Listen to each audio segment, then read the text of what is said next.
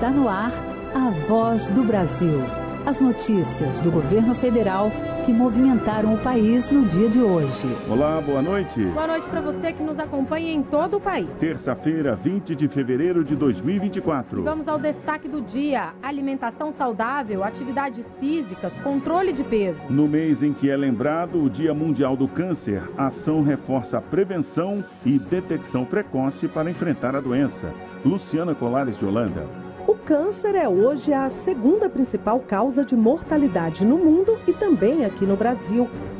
Você também vai ouvir na Voz do Brasil. Você sabe as diferenças nos sintomas entre dengue, gripe e Covid-19? A gente explica. Comboio com agentes da Força Nacional, viaturas e ônibus segue para o Rio Grande do Norte. Agentes vão auxiliar trabalhos de buscas dos dois fugitivos da Penitenciária Federal. Hoje, na apresentação da Voz do Brasil, eu, Mariana Jungmann e Luciano Seixas. E assista a gente ao vivo pela internet. Acesse voz.gov.br.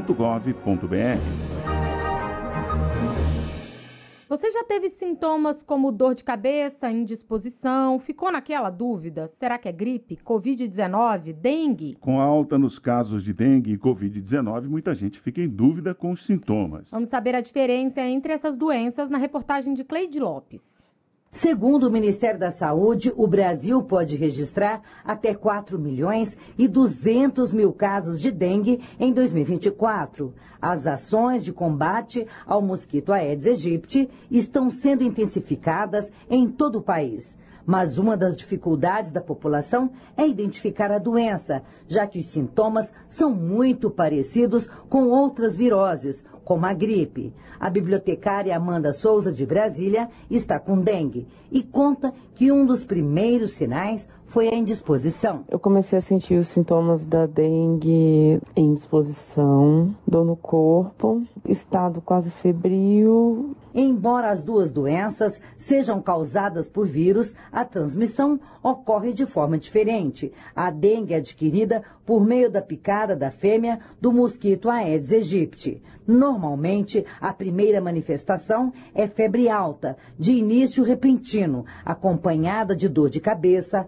dores no corpo e nas articulações, além de prostração, fraqueza, dor atrás dos olhos e manchas vermelhas na pele. Já a gripe também traz indisposição e dores no corpo, mas é uma infecção respiratória causada pelo vírus influenza. O infectologista do Hospital Universitário de Brasília, André Bom, explica que os sintomas respiratórios, como tosse e coriza, são a principal marca de doenças como a gripe e a Covid-19. Então, a febre, a dor no corpo, a dor de cabeça, está presente em todas essas infecções. O que vai diferenciar é a presença de sintomas respiratórios. A dengue não é uma infecção de vias aéreas superiores, ela não causa sintomas respiratórios, enquanto a influenza e a Covid-19 tem, costumam ter com muita frequência sintomas respiratórios. Então, tosse, a congestão nasal, nariz escorrendo. Então, os sintomas respiratórios eles tendem a predominar nas infecções por influenza e por Covid-19. Em caso de suspeita de ambas as doenças, o Ministério da Saúde orienta aumentar a hidratação e evitar a automedicação. E, em seguida, realizar teste para descartar ou identificar a doença e iniciar o tratamento adequado. Apenas os médicos podem dar o diagnóstico e prescrever a medicação, já que tomar remédio por conta própria pode agravar o quadro e até causar morte. Por isso, o Ministério recomenda que as pessoas busquem a unidade de saúde mais próxima. É importante também manter os cuidados em casa para evitar a proliferação do mosquito da dengue, como, por exemplo, não deixar água parada, esvaziar garrafas e pneus, colocar areia nos vasinhos de planta e tampar as caixas d'água. Reportagem Cleide Lopes. O câncer está entre as principais causas de mortes no mundo. De acordo com a Organização Mundial da Saúde, quase 10 milhões de pessoas morreram em 2020 de câncer. Neste mês foi realizado o Dia Mundial do Câncer para chamar a atenção e falar de ações para controlar a doença. E o INCA, o Instituto Nacional de Câncer, destaca a prevenção e a detecção precoce para enfrentar a doença. Amanda Rodrigues Magalhães tem 13 anos. Aos três, descobriu um câncer no sangue, leucemia. O diagnóstico rápido e o início imediato do tratamento foram fundamentais para a cura, que ela comemora agora. Eu fico feliz que eu consegui vencer essa doença, porque tem gente que não conseguiu. E às vezes parar para pensar e saber que você conseguiu vencer uma doença tão forte dessa é bem gratificante, importante, bom. Desde que descobriu a doença, Amanda foi acolhida pela Abrace, associação que apoia familiares e crianças com câncer. O tratamento, que durou dois anos e meio, foi todo feito pelo SUS, no Hospital da Criança de Brasília. Há sete anos ela está livre da doença, mas ainda tem acompanhamento pela rede pública. A mãe, Gessilene Rodrigues de Souza, conta que a assistência de graça foi essencial para que a adolescente vencesse o diagnóstico. Porque a Amanda teve já a oportunidade de chegar e já começar o tratamento de imediato. E o que fez foi salvar a vida dela, né? Porque se tivesse demorado um pouco mais, talvez nós não teria conseguido. O câncer é hoje a segunda principal causa de mortalidade no mundo e também aqui no Brasil e em alguns locais já é a primeira. O Brasil já conta com a Política Nacional de Prevenção e Controle ao Câncer, sancionada em dezembro, que tem como principais objetivos a redução da incidência e da mortalidade dos diferentes tipos de câncer, além da promoção do acesso ao cuidado integral.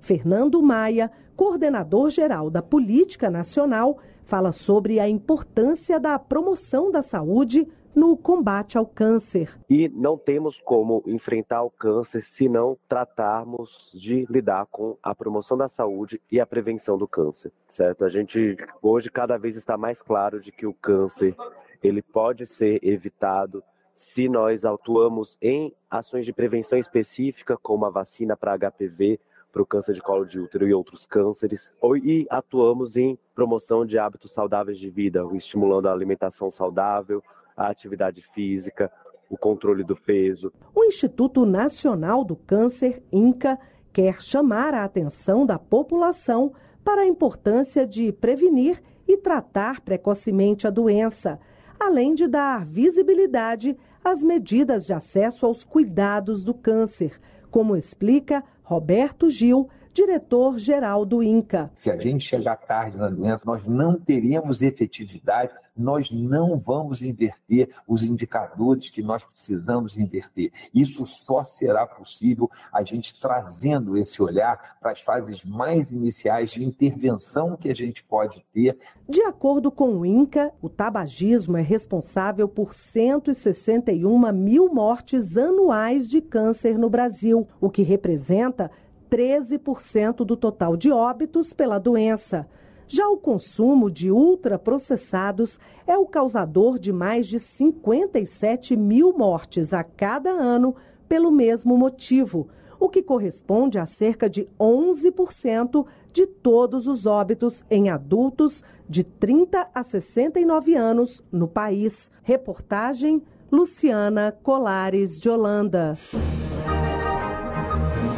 100 agentes da Força Nacional de Segurança Pública seguiram hoje do Distrito Federal com destino ao Rio Grande do Norte para auxiliar nas buscas dos dois fugitivos da Penitenciária Federal de Mossoró. O uso da Força Nacional foi autorizado na noite de ontem pelo ministro da Justiça e Segurança Pública, Ricardo Lewandowski. Além dos agentes, 22 novas viaturas e um ônibus vão ser levados para apoiar a ação de buscas. A previsão de chegada do comboio é para amanhã, de quinta-feira. A tropa vai se somar aos 500 agentes da Polícia Federal, Polícia Rodoviária Federal e forças locais que atuam na operação de recaptura dos detentos. As buscas pelos dois fugitivos da Penitenciária Federal entraram no sétimo dia. O trabalho é considerado complexo pelo Ministério da Justiça e Segurança Pública por ser um ter... em um terreno formado por matas, zonas rurais e com grutas. As estradas estão sendo monitoradas pela Polícia Rodoviária Federal, mas existem vias vicinais e casas esparsas na área, o que dificulta o trabalho. Paralelo ao trabalho de recaptura dos fugitivos, existem duas investigações em curso. Uma delas, de caráter administrativo, apura as responsabilidades da fuga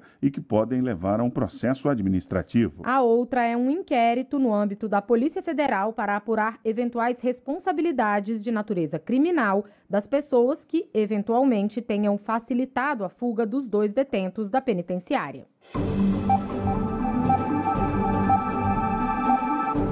A regulamentação da reforma tributária e medidas para permitir o controle das contas públicas estão entre as prioridades do governo federal durante a retomada dos trabalhos do Congresso. Para isso, o governo está em negociações com deputados e senadores.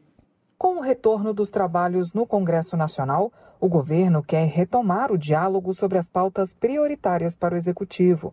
Após reunião nesta terça-feira no Palácio do Planalto com o presidente Lula, ministros e líderes do governo no Congresso, o ministro das Relações Institucionais, Alexandre Padilha, disse que o objetivo é garantir o equilíbrio das contas públicas.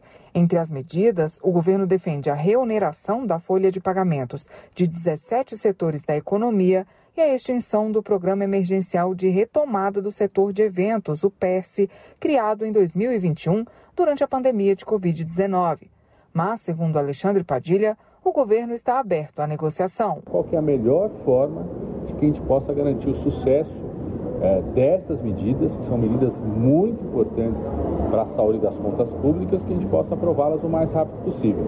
O ministro Alexandre Padilha disse ainda que até o mês que vem o governo também vai apresentar ao Congresso uma proposta de regulamentação da reforma tributária. A regulamentação do próprio IBS, do CBS, né, do imposto é, que está sendo unificado, simplificando os impostos no país, sobre o próprio funcionamento do Conselho, que estabelece regras, diretrizes, inclusive de compensação, do Fundo de Desenvolvimento Regional e dos chamados impostos seletivos, são aqueles que o pessoal chama do, do imposto sobre as atividades que são nocivas à saúde, nocivas ao meio ambiente. O ministro afirmou ainda que Lula convidou os presidentes do Senado, Rodrigo Pacheco, e da Câmara, Arthur Lira, para discutirem as pautas ainda nesta semana. Segundo Padilha, além da consolidação do equilíbrio econômico no país, o presidente Lula quer avançar na aprovação de medidas da transição ecológica e na discussão da proposta do novo ensino médio. Reportagem Jéssica Gonçalves. Os navegantes de embarcações que percorrem a área marítima sul do país devem se manter alertas ao ciclone tropical que atua desde a semana passada e permanece em alto mar. Segundo o alerta da Marinha, o ciclone está a aproximadamente 650 quilômetros a sudeste de Florianópolis, em Santa Catarina, com deslocamento para o sul. O ciclone pode causar ventos de até 85 km por hora e ondas de até 5 metros no entorno, o que exige atenção e cautela dos navegantes. As tempestades tropicais são raras no litoral brasileiro. Este é o terceiro registro do fenômeno no Brasil e o segundo a ser nomeado pela Marinha no Atlântico Sul, sendo o primeiro em 2019. A Marinha do Brasil mantém todos os avisos de mau tempo em vigor na página do Centro de Hidrografia da Marinha na internet em marinha.mil.br/chm. As informações também podem ser visualizadas nos aplicativos Previsão Ambiental Marinha e Boletim ao Mar, que podem ser baixadas de graça nas lojas de aplicativo para celular. Mais de 4.200 serviços e informações de governo, do governo federal em um só lugar. Vamos explicar daqui a pouco os diferentes níveis de identificação e selos de contas do portal gov.br. Falar sobre a atualização do aplicativo com novas funções de proteção e segurança das contas. Quer saber de tudo que o governo federal faz pelo seu estado ou pela sua região? É simples, basta acessar o site gov.br barra tá na mão, clicar no estado que desejar no mapa do Brasil e entrar em uma das comunidades específicas de WhatsApp. Pronto! Agora dá para saber de todas as ações desenvolvidas de norte a sul do país. Acompanhe também o canal de WhatsApp do Governo do Brasil. Abra o aplicativo e clique em atualizações. Depois, basta digitar Governo do Brasil na busca e começar a seguir. Informação por lá não falta. Tá na mão. Tá na mão. O Ministério do Trabalho e Emprego afastou 22 crianças e adolescentes do trabalho infantil durante uma operação realizada no período do Carnaval em Salvador, na Bahia. Os 14 meninos e 8 meninas afastados estavam sujeitos à exposição ao sol, chuva e risco de acidentes de trânsito, incluindo atropelamentos. Entre as 22 crianças e adolescentes encontrados, 21 deles estavam vendendo bebidas alcoólicas e 4 tinham menos de 12 anos. A legislação brasileira proíbe o trabalho de pessoas com menos de 18 anos em ruas e espaços públicos ou com venda de bebidas alcoólicas. As crianças e adolescentes estavam trabalhando nas áreas designadas pela Prefeitura de Salvador exclusivamente para o comércio de bebidas da patrocinadora oficial do Carnaval. Além de realizar o imediato afastamento do trabalho, a Auditoria Fiscal do Trabalho exigiu a quitação de direitos trabalhistas e deu andamento ao processo dos autos de infração dos exploradores. Trabalho decente, financiamento para a transição energética, combustíveis sustentáveis. Algumas das posições que serão defendidas pelo Brasil nas discussões do G20. Na presidência temporária do grupo, que reúne as maiores economias do mundo, o Brasil está elaborando uma série de propostas para serem discutidas pelos países membros. Trabalho decente no mundo para promover o crescimento econômico das nações e combater a pobreza. É o que defende o grupo de trabalho sobre emprego do G20 que se reuniu para a primeira reunião técnica. A subchefe da Assessoria Especial de Assuntos Internacionais do Ministério do Trabalho e Emprego, Maíra Lacerda, apresentou as prioridades nas discussões do grupo. Emprego de qualidade e a promoção do trabalho decente para garantir inclusão social e também para combater a pobreza. A outra prioridade são as tecnologias como meio de melhorar a vida, a qualidade da vida de todo mundo. A transição energética também foi tema de debate nesta terça-feira. O secretário nacional de Transição Energética e Planejamento do Ministério de Minas e Energia, Tiago Barral, também falou das prioridades do grupo. Acelerar e reduzir o custo do financiamento da transição energética, principalmente nos países em desenvolvimento e economias emergentes. O impacto desses investimentos sobre as comunidades, a questão da, dos empregos, né, é, a capacitação da população, a promoção e avanço dos mercados para combustíveis sustentáveis. Na presidência do G20, que reúne as 19 maiores economias do mundo, mais a União Africana e a União Europeia, o Brasil elabora uma série de propostas que serão discutidas com os países do grupo. Serão realizadas mais de 100 reuniões de grupos de trabalho. As prioridades definidas pelo Brasil são o combate à fome, combate à pobreza e desigualdade, o desenvolvimento sustentável e a reforma da governança global. Reportagem Graciele Bittencourt. O governo federal conseguiu a abertura de mais três novos mercados para exportar produtos agropecuários. A Austrália autorizou a compra de pescados. A Costa Rica, a importação de produtos à base de células tronco-mesenquimais de cães, gatos e equinos para fins terapêuticos. E a Zâmbia abriu o mercado para o café brasileiro. Somente neste ano já são 14 novos mercados abertos para produtos do agronegócio brasileiro no comércio mundial. Até o momento, são 92 mercados para produtos brasileiros abertos desde o início do ano passado. O governo atualizou a verificação do aplicativo gov.br, que passa a ter duas etapas para a confirmação de dados. A medida tem o objetivo de ampliar a proteção da conta para evitar a possibilidade de fraudes e golpes. São mais de 156 milhões de brasileiros que utilizam a plataforma seja pelo portal ou aplicativo, que reúne serviços e informações do governo federal em um só lugar. A nova versão gera um código de acesso toda vez que o usuário necessita de nova autenticação. Outro item de segurança do aplicativo é a função que possibilita ao cidadão definir qual equipamento pode acessar a conta dele, avisando sempre que um novo dispositivo tenta fazer login na plataforma. E o gov.br vem sendo utilizado cada vez mais pelos brasileiros, seja para consulta em sites, inscrições em provas, além de documentos como carteira de trânsito. Mas as contas cadastradas possuem níveis diferentes de identificação. Ao se cadastrar, você ganha o selo ouro, prata e bronze. O selo ouro é o mais alto e permite ao cidadão obter mais segurança nas as interações feitas pela internet e também oferece mais facilidades e serviços ao cidadão. Vamos entender mais sobre esses níveis de identificação e os selos na reportagem de Gabriela Noronha.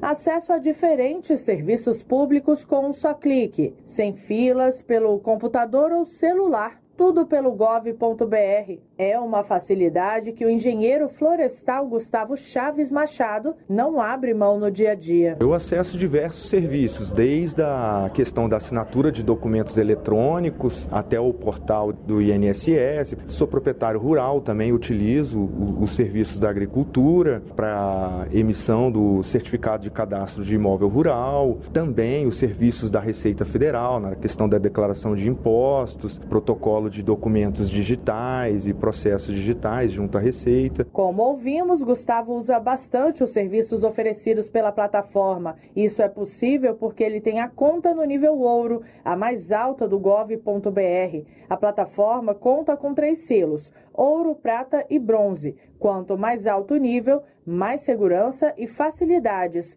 como explicou Hudson Mesquita, diretor de Identidade Digital da Secretaria de Governo Digital do Ministério da Gestão e da Inovação em Serviços Públicos. Tem uma questão de segurança e tem uma questão de benefício de acesso a serviço. Olhando para a segurança, quanto mais alto o nível da minha conta, mais funcionalidades de segurança eu tenho acesso, porque aí o próprio sistema tem mais segurança de você, é você mesmo, e eu reduzo muito o risco de alguém fazer um acesso indevido. É, por outro lado, quanto mais alto nível de conta você tem, mais serviços você pode utilizar. Então, quem tem a conta ouro pode usar qualquer serviço integrado à plataforma. Quem tem conta prata vai conseguir usar a maior parte dos serviços da plataforma. A conta bronze, não, vai usar serviços mais simples. Qualquer cidadão brasileiro ou estrangeiro com CPF pode fazer o cadastro dentro do gov.br. Na hora da inscrição, o cidadão já é levado para a autenticação dos diferentes níveis. Mas se você já tem a conta e quer aumentar o nível, pode ir no site ou aplicativo e preencher os requisitos.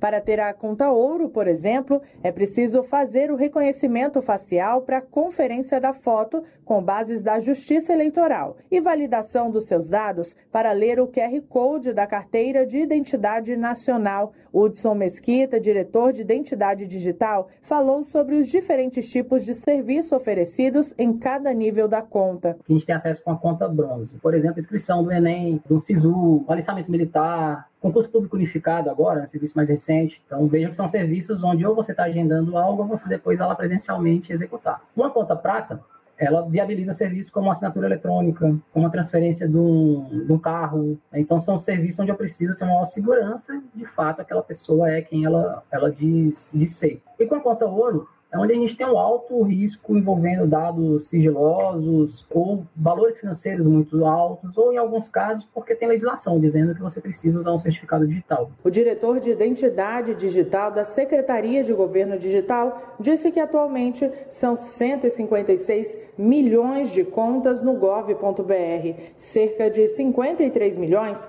possuem o nível ouro de identificação e mais de 24 milhões de contas o nível prata. Com o gov.br é possível ter acesso a mais de 4.200 serviços digitais e funcionalidades oferecidas pelo governo em um só local, sem ter que decorar várias senhas. Reportagem Gabriela Noronha.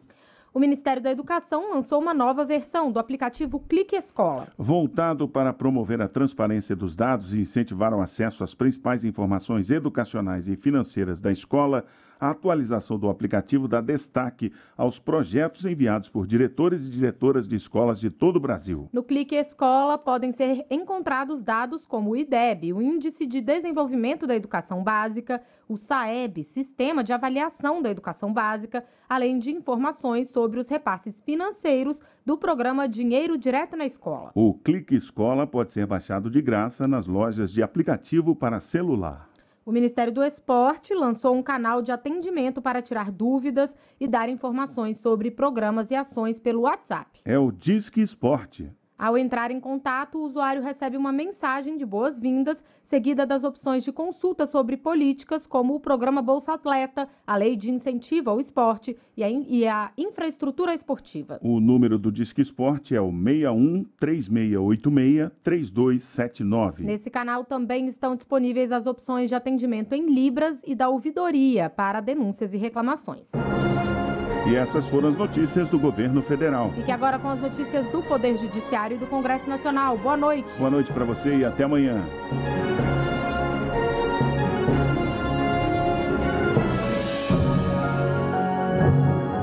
A Voz do Brasil. Governo Federal.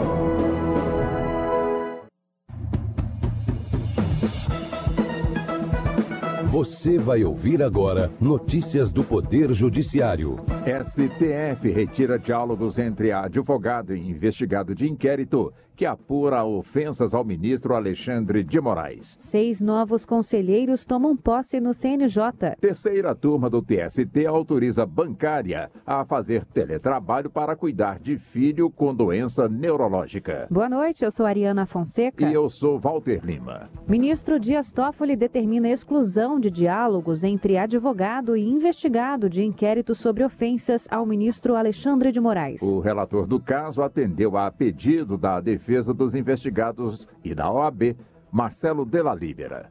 O ministro Dias Toffoli do Supremo Tribunal Federal determinou a exclusão das transcrições de conversas mantidas entre advogado e um dos investigados no inquérito que apura ofensas e agressões contra o ministro Alexandre de Moraes e sua família. Ele lembrou que, de acordo com a jurisprudência do STF, é inviolável o sigilo entre o advogado e seu cliente, salvo quando revelarem indícios de prática criminosa, o que, a seu ver, não é o caso seis conselheiros tomam posse no Conselho Nacional de Justiça. Foram empossados o ministro do TST, Caputo Bastos, dois desembargadores, duas juízas e uma advogada da União, Fernanda Porto. O presidente do Conselho Nacional de Justiça e do STF, o ministro Luiz Roberto Barroso, conduziu a cerimônia e cumpriu o ato de posse. Além de parabenizar os novos conselheiros, Barroso destacou as prioridades do CNJ neste ano de 2024, que são eficiência, promoção dos direitos fundamentais e uso da tecnologia. E finalizou o discurso anunciando as ações para a promoção dos direitos humanos no sistema penitenciário. Estamos tentando organizar da melhor maneira eh, possível a questão do excesso de entradas, da má qualidade das vagas, de pessoas que permanecem além do tempo e da ressocialização das pessoas para evitar a reincidência. Ainda durante a sessão solene, foi assinado o acordo de cooperação técnica com a Fundação Getúlio Vargas para ampliação do ingresso de pessoas negras e indígenas na carreira da magistratura brasileira. Terracap é condenada por atraso em obras no setor noroeste na capital federal. A ministra do STJ, Regina Helena Costa, manteve a condenação. Fátima Uchoa. O Tribunal de Justiça do Distrito Federal havia condenado a Terracap a finalizar as obras de infraestrutura e urbanização da etapa 2 do Noroeste em 180 dias e a pagar multa de 5 mil reais por dia de atraso, por entender que houve descumprimento de termo de compromisso firmado com entidades interessadas. Ao negar provimento ao recurso especial da Terracap, a ministra Regina Helena Costa destacou que a controvérsia foi devidamente abordada no acórdão, com base na legislação pertinente e na jurisprudência consolidada. Bancária poderá fazer teletrabalho para cuidar de filho com doença neurológica. A decisão é da terceira turma do TST, Samanta Flor. Em 2010, o filho da escriturária do Banco do Brasil em Natal, no Rio Grande do Norte, passou 26 dias internado com quadro de meningoencefalite grave e, após a alta, ficou com diversas sequelas. Na ação, a bancária disse que em setembro de 2021, ao fim da licença, pediu para ser lotada em Natal, mas foi informada de que não havia vaga. Em primeiro e segundo grau, foi determinado que a escriturária voltasse ao trabalho, mas de forma remota. O banco recorreu ao TST. Por unanimidade, a terceira turma manteve a decisão por entender que a medida compatibiliza os interesses do banco e as necessidades da criança. Integrantes do Senado fazem inspeção dos códigos-fonte da urna eletrônica. Os códigos-fonte que vão ser utilizados nas eleições municipais deste ano permanecem disponíveis para as entidades fiscalizadoras. Rimac Souto. Fizeram a inspeção dois profissionais da área de segurança da informação do Senado. Rafael Crática e Gutierrez Gregório. O código-fonte é um conjunto de instruções que são seguidas pelos sistemas eleitorais desenvolvidos pelo TSE. Desde outubro do ano passado, quando teve início o ciclo de transparência das eleições 2024, já estiveram no TSE para inspeção o Partido União Brasil e a Sociedade Brasileira de Computação, SBC. Você acompanha outras notícias do Poder Judiciário em 104,7 FM para Distrito Federal e em torno e também pela internet. Acesse radiojustiça.jus.br e siga pelo X, antigo Twitter. twitter.com.br rádio e TV Justiça. Uma boa noite. E até amanhã. Notícias do Poder Judiciário, uma produção da Rádio Justiça, Supremo Tribunal Federal.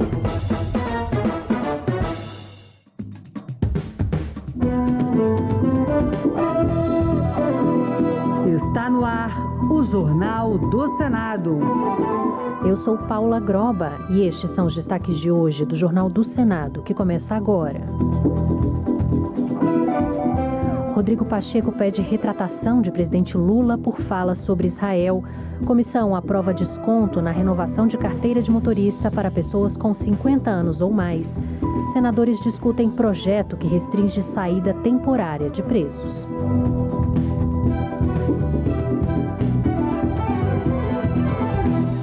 Boa noite. O Senado aprovou o projeto que permite o pagamento de pedágio em estradas federais com cartões e PIX para estradas licitadas a partir do ano que vem. O projeto de lei determina que as licitações de rodovias a partir de 2025 deverão prever o uso de cartões de crédito e débito, QR Code e PIX nas praças de pedágio, desde que não haja custo para os usuários. E a partir de 2026, as concessões de rodovias atuais deverão também passar a incluir essas formas extras de pagamento. A proposta deve seguir diretamente para a Câmara dos Deputados. E avançou no Senado o projeto que prevê desconto na renovação da carteira de motorista para pessoas com 50 anos ou mais. Pelo texto aprovado, a redução será de 50% para quem tem entre 50 e 69 anos e de 70% para os condutores com idade igual ou superior a 70 anos. O repórter Bruno Lourenço tem os detalhes. O projeto de lei votado na Comissão de Assuntos Econômicos dá um desconto na renovação dos exames de aptidão física e mental para os motoristas com mais de 50 anos. A redução será de 50% para quem tem entre 50 e 69 anos e de 70% para os condutores com idade igual ou superior a 70 anos. Para o autor da proposta, senador Fernando Dueire, do MDB de Pernambuco, não é justo que o valor seja o mesmo para um documento com validade de 10, 5 ou 3 anos. Não é possível que pessoas até 49 anos tenham uma concessão de suas carteiras é, de tempo por 10 anos paguem o mesmo valor que pessoas a partir dos 49 anos tenham, com a concessão de 5 anos, é a obrigatoriedade de pagar o mesmo valor. A relatora Tereza Leitão, do PT de Pernambuco, ressaltou ainda o alcance da medida no mercado de trabalho para quem tem mais idade. Projeto segue para análise da Comissão de Constituição e Justiça. A Comissão de Infraestrutura aprovou um projeto que busca aprimorar a política nacional sobre mudança do clima. O objetivo é garantir mais transparência na publicação dos resultados e a atualização periódica de metas estabelecidas pelo país. Repórter Marcela Cunha. Pelo projeto, o Plano Nacional sobre Mudança do Clima e os planos de ação para a prevenção e controle do desmatamento nos biomas deverão ser avaliados anualmente e atualizados a cada cinco anos. Os documentos devem apresentar os resultados alcançados e ser publicados em um portal eletrônico oficial e enviados para análise do Congresso Nacional. O autor da proposta, Alessandro Vieira, do MDB de Sergipe, acredita que a medida vai fortalecer o papel fiscalizador do legislativo. Já o relatório da senadora Augusta Brita, do PT do Ceará, destacou a falta de atualizações no Plano Nacional sobre Mudança do Clima. Para o senador astronauta Marcos Pontes, do PL de São Paulo, é fundamental que as políticas nacionais sejam acompanhadas de ações locais. Quando se fala em, em, respostas a mudanças climáticas, não é só o meio, Ministério do Meio Ambiente, tem muitos outros ministérios, inclusive os governos locais também precisam participar muito ativamente, porque, no final das contas, as coisas acontecem lá dentro dos estados. A proposta segue para a Comissão de Meio Ambiente para decisão terminativa. Se aprovada, seguirá diretamente para a Câmara dos Deputados presidente do Senado, Rodrigo Pacheco, em pronunciamento hoje no plenário, pediu uma retratação do presidente Lula ao povo de Israel pela declaração que fez ao comparar a reação militar de Israel na faixa de Gaza ao Holocausto. Pacheco lembrou que o Senado já se manifestou de maneira veemente sobre o ataque terrorista pelo grupo Hamas contra civis israelenses e que o Congresso brasileiro também repudia e repele reações desproporcionais de Israel na faixa de Gaza. Entretanto, Pacheco disse que o Senado Federal não pode aderir ou compactuar diante de qualquer afirmação, inclusive do presidente da República, que compare a ação militar na faixa de Gaza ao Holocausto. Pacheco considerou a fala do presidente Lula inapropriada e sugeriu que o presidente brasileiro, considerado um líder global com perfil conciliador, deve se retratar num ato por pacificação. Estamos certos de que uma fala inapropriada e equivocada não representa, e aqui digo eu, não representa o verdadeiro propósito do presidente da República Federativa do Brasil, Luiz Inácio Lula da Silva, que é um líder global conhecido por estabelecer ou buscar estabelecer diálogos e pontes entre as nações. Motivo pelo qual, em especial por essa confiança que este presidente tem no perfil conciliador do presidente Lula, é que uma fala dessa natureza deve render uma retratação a fala do presidente Rodrigo Pacheco foi acompanhada de apartes de senadores governistas e da oposição. O senador Rogério Marinho, do PL do Rio Grande do Norte, elogiou o tom pacificador do discurso de Pacheco e disse que o conflito choca o mundo e que a situação é extremamente delicada. Ele sugeriu que o chanceler brasileiro, Mauro Vieira, venha ao Senado esclarecer de que forma a política externa brasileira está sendo colocada em prática, já que, segundo Marinho, a fala do presidente Lula coloca o país num patamar complicado em relação à comunidade internacional. Já o senador Omar Aziz, do PSD do Amazonas, acusou o atual governo de Israel de sionista e disse que milhares de mulheres e crianças estão sendo mortas diariamente na faixa de Gaza. Aziz afirmou que não é possível comparar o povo judeu ao governo atual de Israel e disse que a direita brasileira se calou diante da aproximação do governo Bolsonaro a uma deputada de extrema-direita alemã, neta de um ex-ministro do governo nazista. Me tipifique o que é que matar 30 mil inocentes. E quantos terroristas foram mortos com esses ataques e tirar um milhão de palestinos. Dizer vocês saiam daqui, vão para o gueto, porque nós vamos atacar. Não é, não tem o que se comparar realmente com o Holocausto. É impossível. Até agora, o presidente Lula nunca abraçou uma deputada nazista, neta de ministro, e a direita quietinha e os senadores discutem nesse momento o projeto que restringe a saída temporária de presos do regime semiaberto.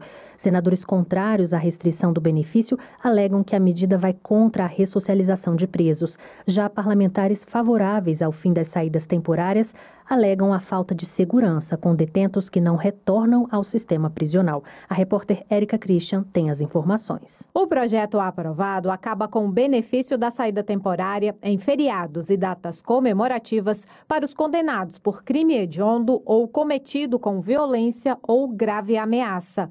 Hoje, os presos do semiaberto, que tenham cumprido um sexto da pena, se réus primários, ou um quarto, se reincidentes, e os de bom comportamento, podem sair do presídio por pelo menos 36 dias por ano. O relator, Flávio Bolsonaro, do PL do Rio de Janeiro, esclareceu que a saída temporária para o estudo está mantida e avisou que o Congresso poderá derrubar um eventual veto presidencial. Eu não tenho dúvida que, se o governo vetar, não vai me causar surpresa, mas não tenho dúvida que nós derrubaríamos o veto aqui no Congresso, caso ele, ele insista em de, de ir contra o interesse da sociedade que quer o fim das saidinhas. O projeto também exige o exame criminológico para a progressão de regime ou livramento condicional e prevê o uso de tornozeleira eletrônica para quem estiver no semiaberto ou aberto. O senador Fabiano Contarato, do PT do Espírito Santo, alertou que presos por crimes inafiançáveis, como porte ilegal de armas, terão direito ao saidão. Tortura, terrorismo, tráfico de entorpecentes, crimes hediondos, lei de segurança nacional e racismo. Para esses, fica inadmitido o Instituto da Saída Temporária. E para os demais, seria possível desde que fosse vinculado ao comprovante para a educação. Se aprovado pelo Senado, o projeto voltará para a Câmara dos Deputados.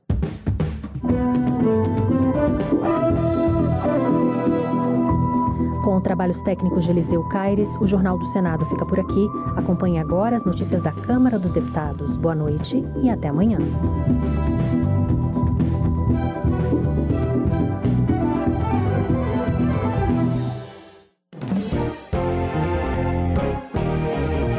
Jornal. Câmara dos Deputados. Comissão de Orçamento aprova medida provisória para ações de defesa civil. Projeto aprovado na Câmara reconhece Cuarupi como manifestação da cultura nacional. Sessão solene comemora 35 anos de fundação do IBAMA. Boa noite. O IBAMA completa 35 anos com desafios de orçamento e valorização profissional. O repórter José Carlos Oliveira acompanhou a comemoração na Câmara dos Deputados. Os 35 anos do Instituto Brasileiro do Meio Ambiente e Recursos Naturais Renováveis foram celebrados em sessão solene no plenário da Câmara dos Deputados.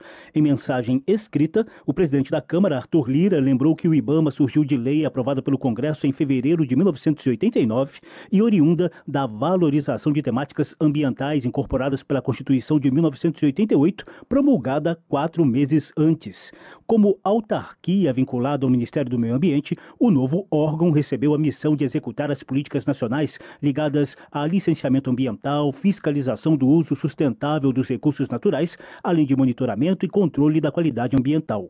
35 anos depois, o presidente do IBAMA, Rodrigo Agostinho, deixou bem claros os atuais desafios do órgão, relacionados principalmente à necessidade de valorização dos servidores e aporte orçamentário. É uma instituição que chegou a ter mais de 6 mil servidores, hoje tem pouco mais de 2.500 servidores, e perderemos para aposentadoria, nos próximos três anos, cerca de mil servidores. Temos um desafio de repensar o IBAMA. Desde o ano passado, estamos numa construção de um planejamento estratégico que não é fácil e eu não tenho dúvida que não será consensual, para que de fato a gente possa atuar na raiz dos problemas ambientais brasileiros. A ministra Marina fez questão de encaminhar na integralidade a proposta dos servidores para o Ministério da Gestão, obviamente sabendo das limitações. Ex-deputado federal e ex-coordenador da Frente Parlamentar Ambientalista, Agostinho acrescentou que esse reforço de pessoal e de recursos financeiros é fundamental para o Brasil lidar com realidades contrastantes, como a de possuir a maior biodiversidade de fauna e flora do mundo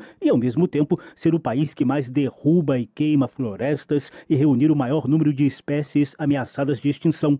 O elevado uso de substâncias químicas e poluentes é outro desafio, sobretudo em tempos de mudanças climáticas.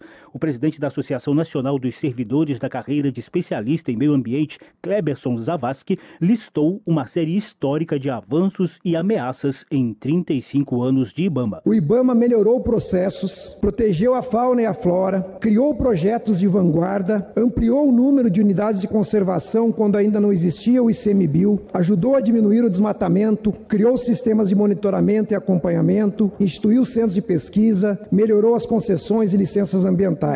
Por diversas vezes, os servidores foram ameaçados por invasores, criminosos fortemente armados, grileiros de terras e saqueadores, infratores ambientais, garimpeiros clandestinos. A associação também denunciou perseguições aos servidores ao longo do governo Bolsonaro e destacou a atual retomada da governança ambiental, mesmo com restrições logísticas. Autor do pedido de sessão solene em homenagem ao IBAMA, o coordenador da Frente Parlamentar Ambientalista, deputado Nilton Tato, do PT de São Paulo fez questão de citar resultados da atual gestão, como a redução em mais de 50% nos alertas de desmatamento na Amazônia até o fim de novembro do ano passado e os aumentos de 114% nos atos de infração, de 153% na destruição de equipamentos usados em crime ambiental e de 72% na apreensão de produtos ilegais, como madeira, na comparação com a média dos quatro anos anteriores. Tato também destacou os 3 milhões de reais de multas já aplicadas, valor 67% superior à média registrada entre 2019 e 2022. É importante frisar que esses números expressivos estão sendo materializados mesmo diante do cenário de caos, de terra arrasada encontrado pelo governo Lula. Os órgãos, componentes do sistema ambiental, foram alvo central dos ataques do governo anterior. É importante manifestar apoio apoio ao pleito dos servidores dos órgãos ambientais de modernização das suas carreiras, incluindo valorização salarial e melhor reestruturação do processo de trabalho. Nilton Tato lembrou que o governo federal busca a superação dos problemas de pessoal por meio de concurso nacional unificado a cargo do Ministério da Gestão e da Inovação em Serviços Públicos. Quanto à valorização salarial, o deputado avalia que o parlamento poderá intermediar a reivindicação dos servidores do IBAMA junto à equipe econômica. Da Rádio Câmara de Brasília, José Carlos. Carlos Oliveira. Projeto aprovado em comissão obriga os condomínios a avisar as autoridades sobre maus tratos a animais. A repórter Paula Moraes explica os detalhes da proposição. Uma proposta em análise na Câmara determina que os condomínios residenciais e comerciais comuniquem à Polícia Civil, à Polícia Militar, à Polícia Ambiental ou a outro órgão especializado a suspeita ou a ocorrência de maus tratos a animais nas unidades condominiais ou nas áreas comuns dos prédios. A comunicação deverá ser feita por condôminos, síndicos ou administradores em até 24 horas após saberem do fato, sob pena de multa. Ainda de acordo com o projeto, os condôminos deverão ser lembrados de comunicar maus tratos às autoridades nas assembleias gerais dos condomínios e a informação deverá ser registrada em ata. O texto já foi aprovado na Comissão de Meio Ambiente da Câmara. Relator da proposta, o deputado Clodoaldo Magalhães, do PV de Pernambuco, afirma que o projeto é fundamental para incentivar a sociedade a estar alerta para casos de maus tratos que podem estar inclusive relacionados a outros tipos de violência. O que nós percebemos é que a o tipo de, de violência contra os animais, cães, gatos e outros tipos de animais domésticos sempre está associado também com outros tipos de violência. Violência à mulher, violência contra o idoso. Numa casa que tem alguém que é capaz de, de agredir um animal, ele também é capaz de agredir outras populações mais fragilizadas. Clodoaldo Magalhães também cita pesquisa realizada pelo IBOP em 2019, segundo a qual 92% dos entrevistados já haviam presenciado atos de maus tratos a animais, incluindo animais passando fome, sede e sendo agredidos.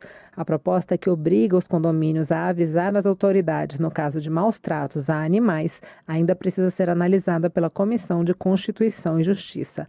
Da Rádio Câmara de Brasília, Paula Moraes. Saúde. Projeto obriga empregadores a comunicar às autoridades no caso de doenças que requeiram isolamento. Mais detalhes na reportagem de Maria Neves. Em análise na Comissão de Constituição e Justiça da Câmara, projeto obriga empregadores públicos e privados a comunicarem à autoridade sanitária a ocorrência no local de trabalho de doenças que necessitem de isolamento ou quarentena. Todos os trabalhadores também deverão ser avisados. Na opinião da deputada Flávia Moraes, do PDT de Goiás, a medida pode ajudar a salvar muitas vidas. A parlamentar foi relatora do texto na Comissão de Saúde. Essa notificação compulsória de doenças que exigem quarentena pode salvar muitas vidas. É uma questão de execução fácil, que não tem tanto ônus, mas que com certeza pode ajudar no afastamento e na dificuldade, às vezes, de contágio é, com outras pessoas. Flávia Moraes alterou a versão original para determinar que a comunicação de casos de doenças que necessitem de isolamento será obrigatória somente depois que o poder público criar uma plataforma de notificação simplificada na internet. A versão inicial da proposta da deputada Jandira Fegali, do PCdoB do Rio de Janeiro, prevê o pagamento de multa de 500 reais por caso não notificado. Pelo texto, a multa será aplicada em dobro se ocorrer reincidência. O relator do projeto na Comissão de Trabalho, deputado Daniel Almeida, do PCdoB da Bahia, no entanto, retirou a previsão de multa. Se aprovada na Comissão de Constituição e Justiça, a proposta seguirá para análise do Senado. Da Rádio Câmara de Brasília, Maria Neves. A Câmara avalia plano de atenção à saúde voltado aos homens. O repórter João Gabriel Freitas explica a proposta. Avança na Câmara dos Deputados a regulamentação da política de atenção integral à saúde do homem. O texto aprovado pela Comissão de Saúde reúne cinco projetos, inclusive um que foi enviado à Câmara pelo Senado em 2013.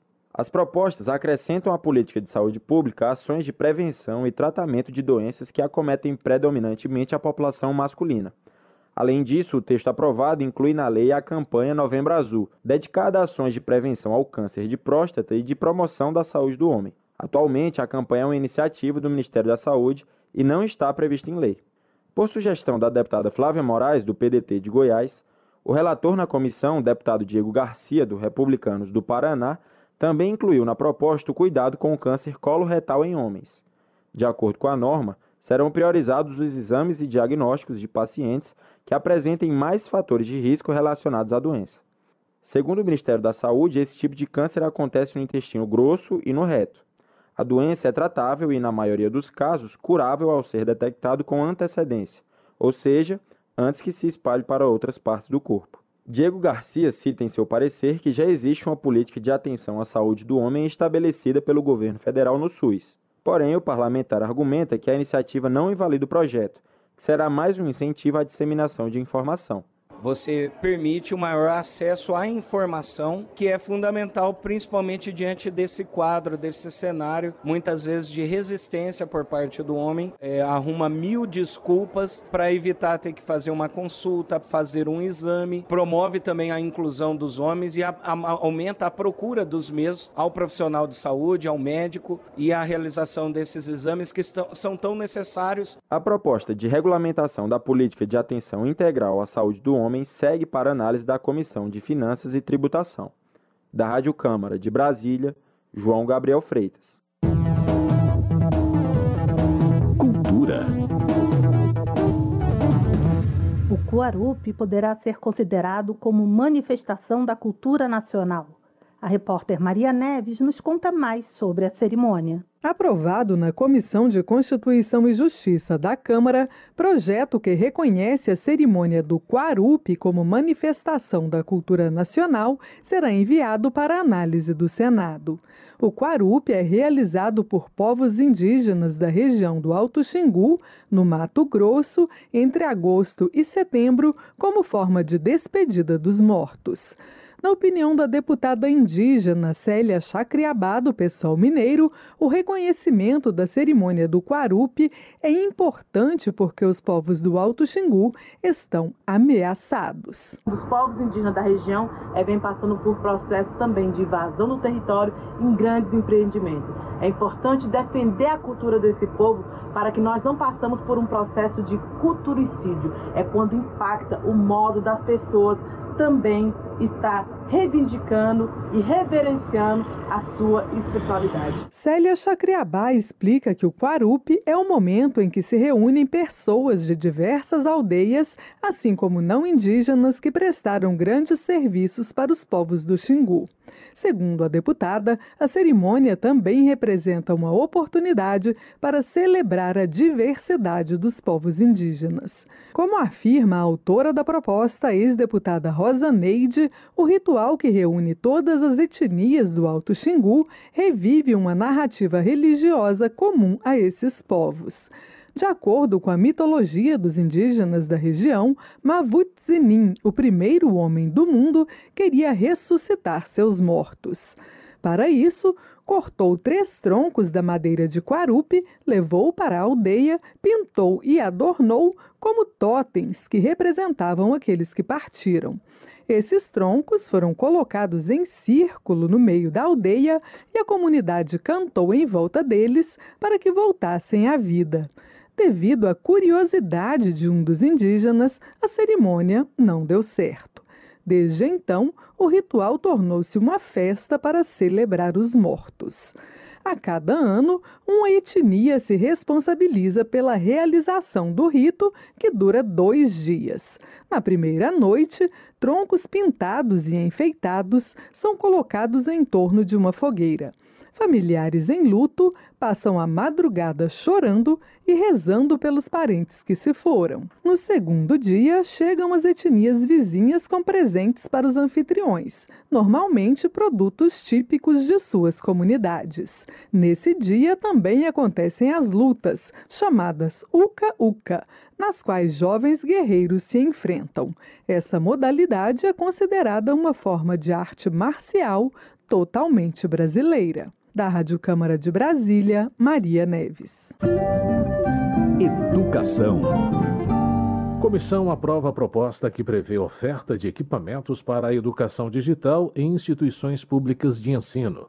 A repórter Paula Moraes tem os detalhes. Uma proposta aprovada na Comissão de Educação da Câmara estabelece que as ações governamentais de educação digital garantam a oferta de equipamentos para as escolas e universidades públicas em qualidade e quantidade necessárias. O relator, deputado professor Reginaldo Veras, do PV do Distrito Federal, afirma que o projeto fortalece a educação pública e prepara os estudantes para os desafios do século XXI. É um projeto simples, porém importante, porque ele estabelece diretrizes para que se promova em todas as escolas públicas do país, de educação básica e de ensino superior, a educação digital. A gente vive aí no século XXI com a tecnologia cada vez mais presente, mas ainda inúmeras instituições no país que não têm acesso sequer ao computador. Tu imaginas então a internet. A proposta é de autoria da Comissão de Legislação Participativa, que recebe sugestões da sociedade civil organizada e pode transformá-las em projetos de lei. No caso, a sugestão veio do Centro de Desenvolvimento Social Convida, instituição sediada em Macaé, no Rio de Janeiro, que presta serviços de assistência social à população. O projeto ainda precisa ser analisado pela Comissão de Constituição e Justiça e pelo plenário. Da Rádio Câmara, de Brasília, Paula Moraes.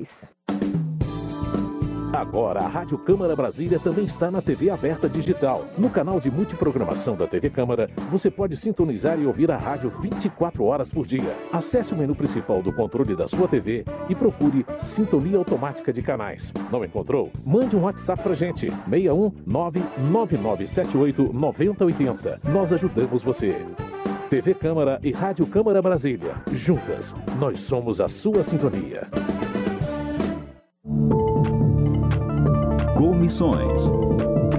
A Comissão de Orçamento aprovou medida provisória para ações de defesa civil. A repórter Silvia Munhato acompanhou a reunião. A Comissão Mista de Orçamento aprovou a medida provisória que abriu o crédito extraordinário no valor de 360,9 milhões de reais para três ministérios Defesa, Integração e Desenvolvimento Regional e do Desenvolvimento e Assistência Social, Família e Combate à Fome. O Rio Grande do Sul é um dos estados atendidos na área de defesa civil por ter enfrentado em julho de 2023 o maior desastre natural dos últimos 40 anos, com a passagem de um ciclone extratropical e chuvas torrenciais que provocaram pelo menos 49 mortes e milhares de desabrigados. Outra parte do dinheiro foi aplicada na aquisição e distribuição de alimentos da agricultura familiar e na proteção social no âmbito do Sistema Único de Assistência Social.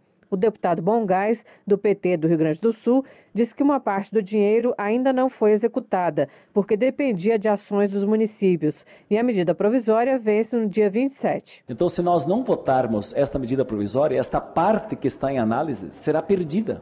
São recursos que estão alocados que serão perdidos para os municípios que foram tão duramente atingidos e que precisam. A MP ainda tem que ser votada nos plenários da Câmara e do Senado. Na reunião, o relator do orçamento de 2024, deputado Luiz Carlos Mota, do PL de São Paulo, leu o requerimento do deputado Danilo Forte, do União do Ceará, relator da Lei de Diretrizes Orçamentárias de 2023, que pede ao presidente do Congresso, o senador Rodrigo Pacheco, do PSD de Minas Gerais, que coloque em votação os vetos presidenciais às duas leis na primeira semana de março. Mota leu o trecho que justifica o pedido pela realização das eleições municipais. No período eleitoral, existem restrições para as despesas das atuais administrações. Ressaltamos que este é um ano eleitoral, portanto, de prazos reduzidos em relação à execução orçamentária, considerando o ciclo de apresentação de propostas, análise, empenho e, e liberação de recursos destinados aos entes públicos municipais. A demora na apreciação dos vetos poderá comprometer a execução do orçamento em face dos impedimentos nesse período. Um dos principais vetos contestados pelos relatores e outros parlamentares é o que reduziu as emendas de comissões da Câmara e do Senado ao orçamento de 2024 de 16,6 bilhões de reais para 11 bilhões. Da Rádio Câmara de Brasília, Silvia Minhato. Termina aqui o Jornal Câmara dos Deputados, com trabalhos técnicos de Everson Urani e apresentação de José Carlos Andrade e Mônica Tati. Uma boa noite para você. Uma ótima noite. A Voz do Brasil retorna amanhã. Você ouviu A Voz do Brasil. Boa noite.